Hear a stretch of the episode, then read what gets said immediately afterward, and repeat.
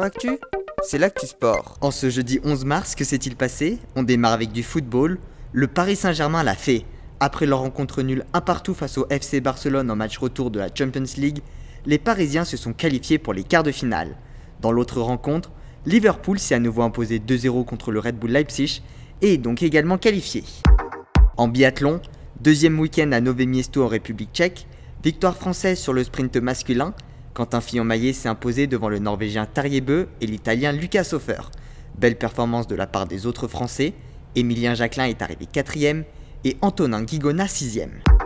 En tennis, sur le tournoi de Marseille, victorieux de Joe Wilfried Tsonga, Hugo Humbert s'est qualifié pour les quarts de finale, tout comme Pierre-Hugues Herbert et Arthur Rinderknecht.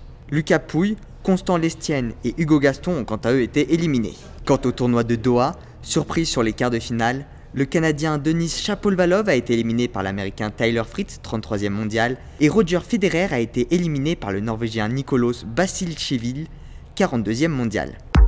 Enfin en cyclisme, sur la deuxième étape de la Tirreno Adriatico en Italie, c'est Julien Alaphilippe de la Deceuninck Quick Step qui s'est imposé, sa première victoire de la saison. Wood van Aert de la Jumbo Visma reste quant à lui leader. Et sur la quatrième étape de Paris-Nice, c'est également la Deceuninck Quickstep qui s'est imposée avec une deuxième victoire pour Sam Bennett. Au niveau du classement, c'est aussi la Jumbo Visma qui est en tête avec le Slovène Primoz Roglic. Voilà pour les actualités du jour, à demain dans Sport Actif.